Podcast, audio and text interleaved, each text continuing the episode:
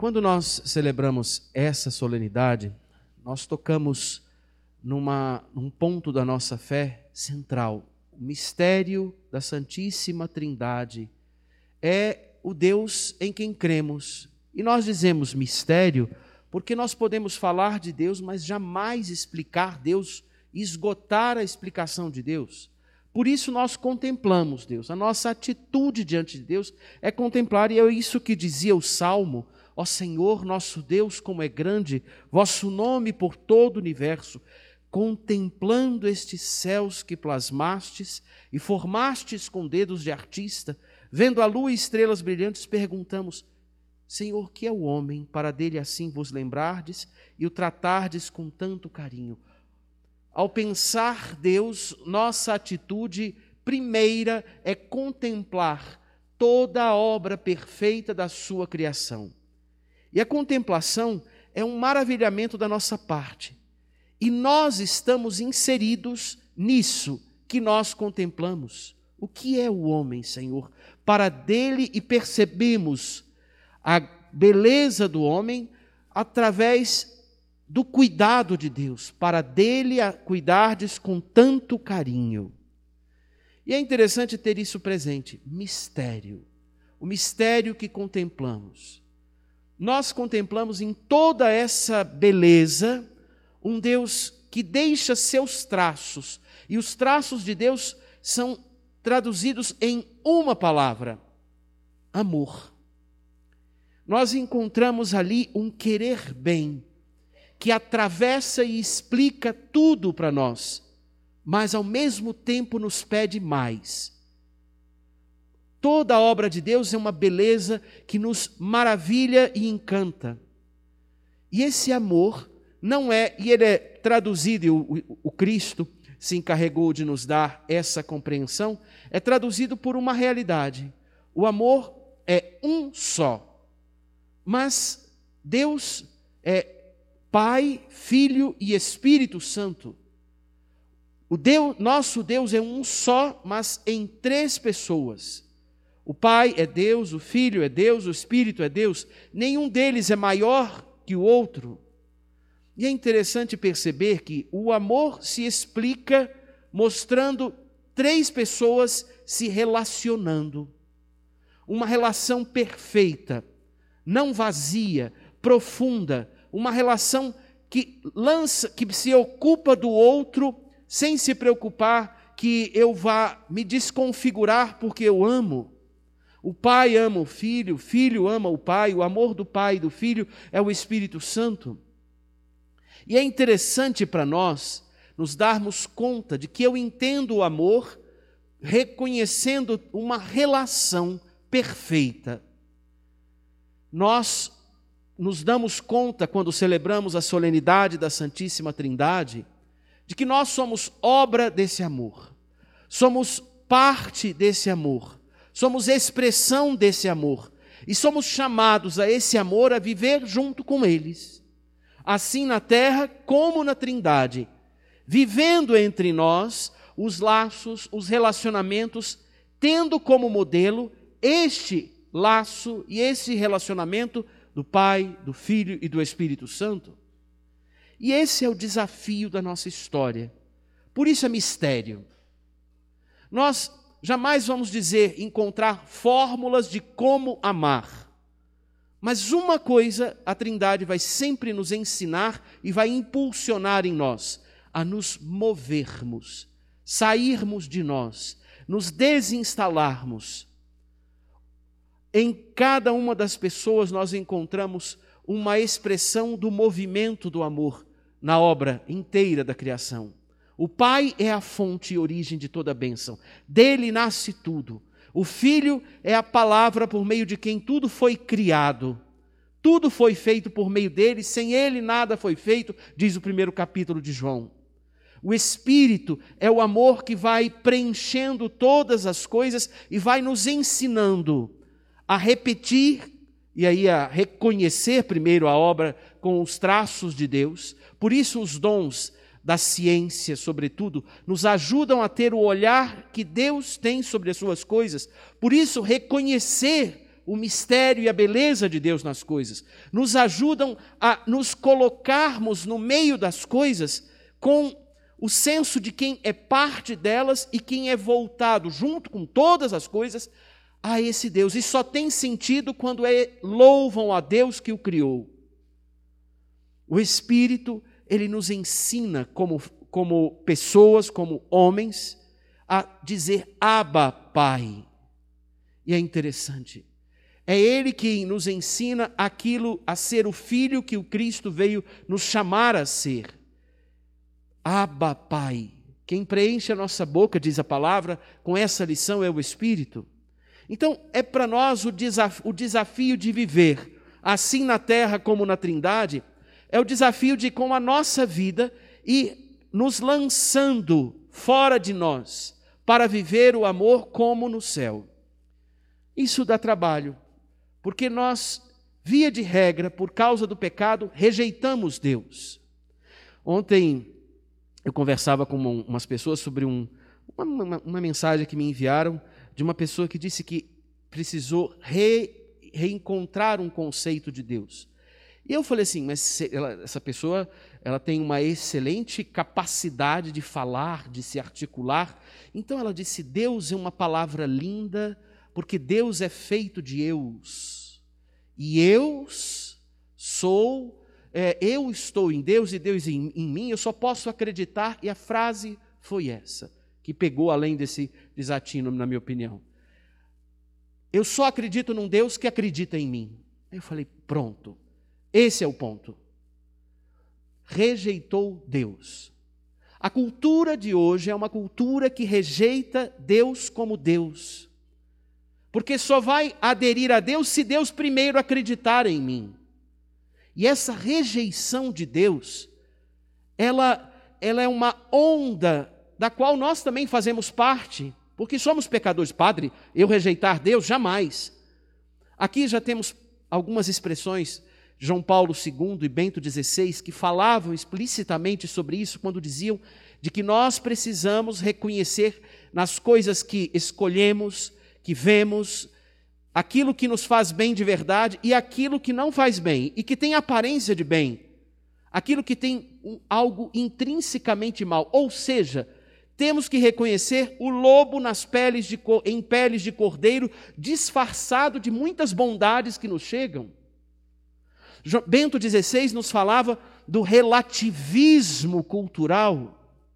E hoje esse relativismo e esse intrinsecamente mal estão nos sugerindo que é normal pecar. Que é normal desenhos de família sem Deus, que é normal desenhos de história onde Deus precisa fazer uma revisão estético, vocabulário e estrutural no homem para que tudo seja um pouco mais abrangente, que é normal. Sabe, Deus em todo o tempo nunca mudou uma coisa. Foi o amor que nos quis e nos quer. Mas ele, ao vir recompor o homem, ele não mudou a obra da criação, ele veio restaurar a obra da criação. E é interessante pensar que esse é o nosso desafio. Qual o trabalho que eu preciso ter para me recolocar do lado de Deus e dizer: desculpa, vacilei, vamos junto? É o mesmo trabalho que o filho pródigo teria no dia seguinte da festa da sua chegada. Vocês imaginam que ele saiu, um menino que não que conhecia o ambiente da casa. E de repente ele foi ao mundo, aprendeu tudo que o mundo sugere, segundo o texto, numa vida desenfreada.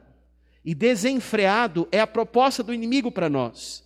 Não precisa ter regras, não precisa ter moral, não precisa. Ah, recriem a sua moral, recriem o seu modo de, de falar, viver e pensar. Vivam sendo o. Façam como como uma militância hoje diz, o que importa é toda forma de amar.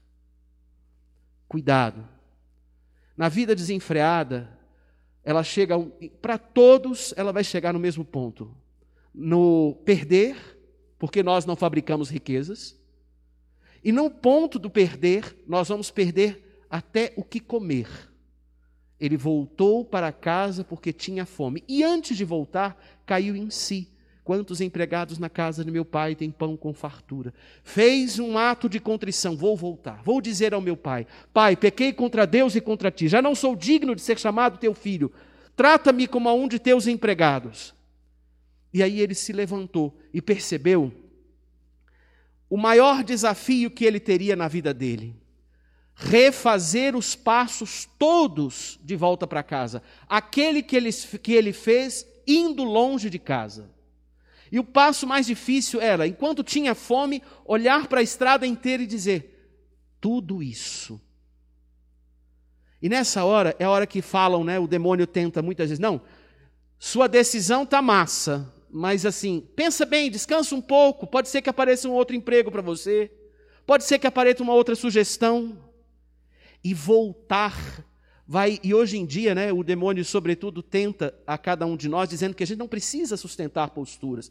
Olha, volta um pouquinho, vai ficando pelo caminho. Volta um pouquinho, vai ficando pelo caminho, e ele adia nossa chegada até muitas vezes não chegarmos. No caminho propondo mudar de opinião e voltar para a vida desenfreada. Porque ele vai até trabalhando complexos de culpa em nós. Olha, seu pai nunca vai te aceitar de volta. Seu pai nunca vai perdoar porque você fez tudo isso. Quer que eu te diga o que você fez? Isso, isso, isso, isso. Mas você me sugeriu isso, demônio. Sim, tudo bem, mas você fez. Eu só sugeri. E é interessante o desafio da volta, porque é preciso ter a lembrança da casa do pai guardada com nitidez e querer realmente fazer os passos.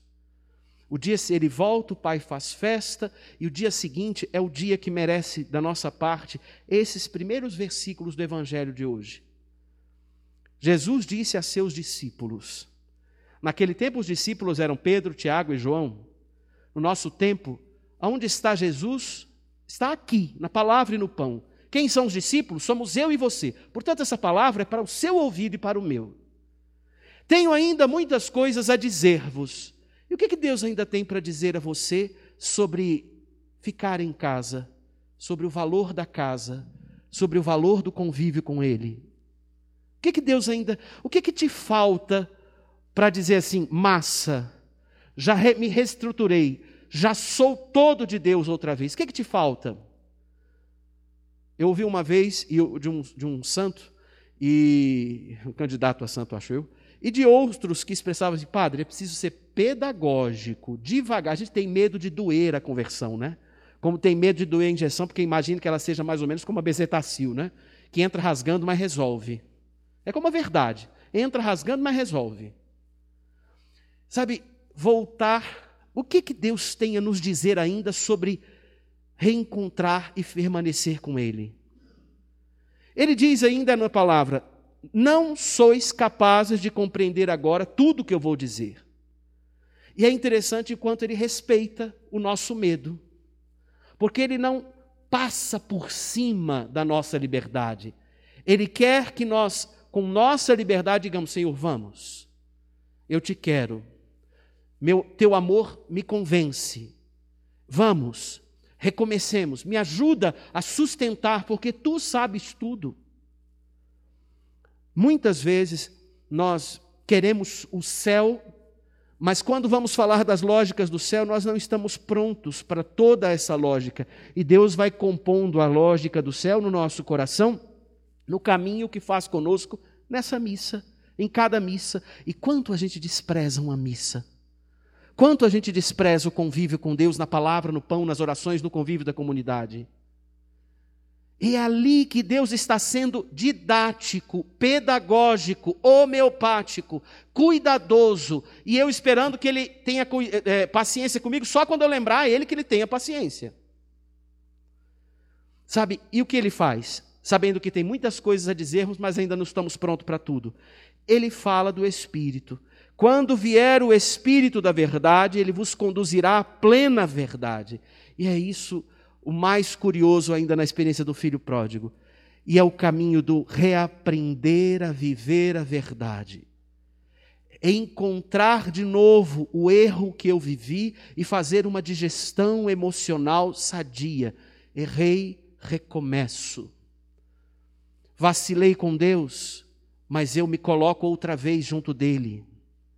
e entender que Deus não muda o que é e nem o que pensa porque eu pequei. E é interessante quando eu ouvi essa frase dessa pessoa que diz que reestruturou o seu crer por essa palavra linda que é Deus feito de eus e os meus eus que estão em Deus e em mim. Eu falei, gente, a minha pergunta para ela foi: elabora uma suma teológica. Se você conseguir elaborar uma suma teológica, eu vou minimamente chamar a junta dos médicos para dizer: eu pensava que ela era doida, mas ela é sã. Depois de analisar friamente a suma teológica dessa pessoa. E é interessante porque a verdade é que Deus é o que é. E Deus é bom por si e não porque eu vou achá-lo bom. E segui-lo é para mim o que é bom, porque eu vim dele. E ele, porque é bom, não me rejeita, mesmo eu tendo pecado. A experiência da Santíssima Trindade é essa. O Pai, que é a fonte de origem e origem de todo bem, e nos chama. O Filho é a palavra que nos compõe e recompõe. Ele vem fazer, nos ajudar a dizer: vacilou, recomeça, eu te ajudo, vai por aqui, vai por ali. E onde que ele diz isso? Quando nós fazemos Lexio Divina, quando nós nos debruçamos na palavra, quando nós nos damos, damos tempo para a palavra nos tempos do nosso dia. E vem o Espírito Santo e vai nos ajudando a discernir as coisas no meio do mundo. É muito interessante quando eu encontro pais, onde eu me lembro do praticamente do pai misericordioso, calculando a hora em que o filho pródigo está indo embora, né? Dói o coração, aperta. E você vai dizendo assim: mas onde é que esse menino achou que ir embora era bom? Por que, que ele entendeu que aqui não é bom? E, e é interessante que nessa hora, uma coisa que para mim fica nítido de dividir com esses pais, quando às vezes um filho faz uma aventura, que é, é que a gente não sai de casa, a gente espera ele em casa. Porque o Espírito vai ajudar a gente a arrumar o quarto e deixar pronto quando ele voltar. A ter o amor presente para que quando ele voltar as coisas estejam prontas para, para que ele encontre e se reinsira. Para que a gente não tenha uma. Nós amadureçamos o amor para acolher o pecador. E foi preciso ensinar isso ao filho mais velho, por exemplo. Tudo isso, a trindade, é ação do amor, que é Pai, Filho e Espírito Santo, que é bom conosco, que é condescendente conosco, mas que não nos isenta da verdade. Irmãos, eu quero traduzir toda essa palavra com um exercício bem simples e talvez alguns digam, mas isso explica a Trindade? Talvez. Uma das coisas que mais me convenciam quando, sobretudo, eu estava iniciando meus passos cristãos é, lá na minha paróquia de origem, e depois, quando os primeiros encontros com movimentos focolares, onde eu me envolvi um pouco mais e me e amadureci ali naquela espiritualidade, era uma coisa que me incomodava. As pessoas ali sorriam. E é uma coisa curiosa, o Papa fala da alegria como o primeiro instrumento de evangelização. Eu achava interessante que as pessoas sorriam em meio a problemas, em meio a alegrias, em meio a, a, a organizações difíceis, em meio a situações complicadas, e sorriam. Sorriam porque. E aí eu me dei conta de que elas sorriam porque o exercício de sorrir era um jeito de dizer: apesar de tudo, Deus me ama. Deus me explica as coisas. Deus cuida de mim. Quando vem aquela frase no meio de uma tempestade, tudo bem? Tá, tudo bem, porque essa cruz está me forjando. A gente vai encontrando a, a coisa boa no meio dos processos e a gente enxerga o bom no meio de tudo. Desaba para a esquerda, desaba para a direita e a gente vai aprendendo, sabe? A fazer como um, um, um compositor brasileiro, a, a fazer as coisas com mais lentidão a fazer devagar, devagar, devagar, devagarinho, para ir entendendo que o nosso jeito de fazer as coisas, ele precisa às vezes ser mais lento para a gente viver a recomposição que o Cristo quer fazer em nós. Então, a minha sugestão para essa semana de vocês é: Vocês têm motivo para sorrir, padre? Não, porque eu uso máscara. Então tire um pouco a máscara. Padre, não pode dizer isso, o máximo vai me matar, né? Tire, cuidado. Tire um pouco a máscara. Experimente sorrir como uma expressão de quem está feliz, porque mesmo com as cruzes que acontecem, Deus está aí. Sabe, eu termino dizendo com um, um, ainda um poema antigo que falava disso, né? Deixa a máscara cair, que eu quero ver você sorrindo. Bota fé no teu olhar, que o amanhã será bem-vindo. Isso é de 1995. Ouse botar fé no olhar e deixar a máscara cair. Eu peço licença aos médicos para dizer isso um pouco, mas ouse viver a Trindade sorrindo. E pense que com o seu sorriso você vai fazer tudo o que uma pessoa precisa quando você disser alguma coisa e carregar o sorriso com o, carregar o sor, no sorriso o seu testemunho de que já vive aquilo. Só para terminar, eu me lembro que a primeira vez que eu acreditei, quando alguém dizia Deus te ama, foi na porta da minha paróquia, ainda em construção, e ela disse diferente, era um casal que estava acolhendo ah, aqueles que iam participar do grupo de oração, e ela não repetiu a frase simplesmente. Ela me olhou, sorriu, segurou a mão e olhou no meu olho e disse: Deus te ama imensamente. Até então era um jargão. A partir daquele dia foi diferente.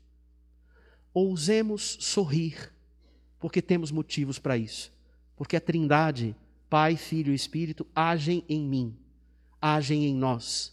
Porque o amor nos preenche e dá motivos para sorrir, apesar de todas as cruzes. Amém.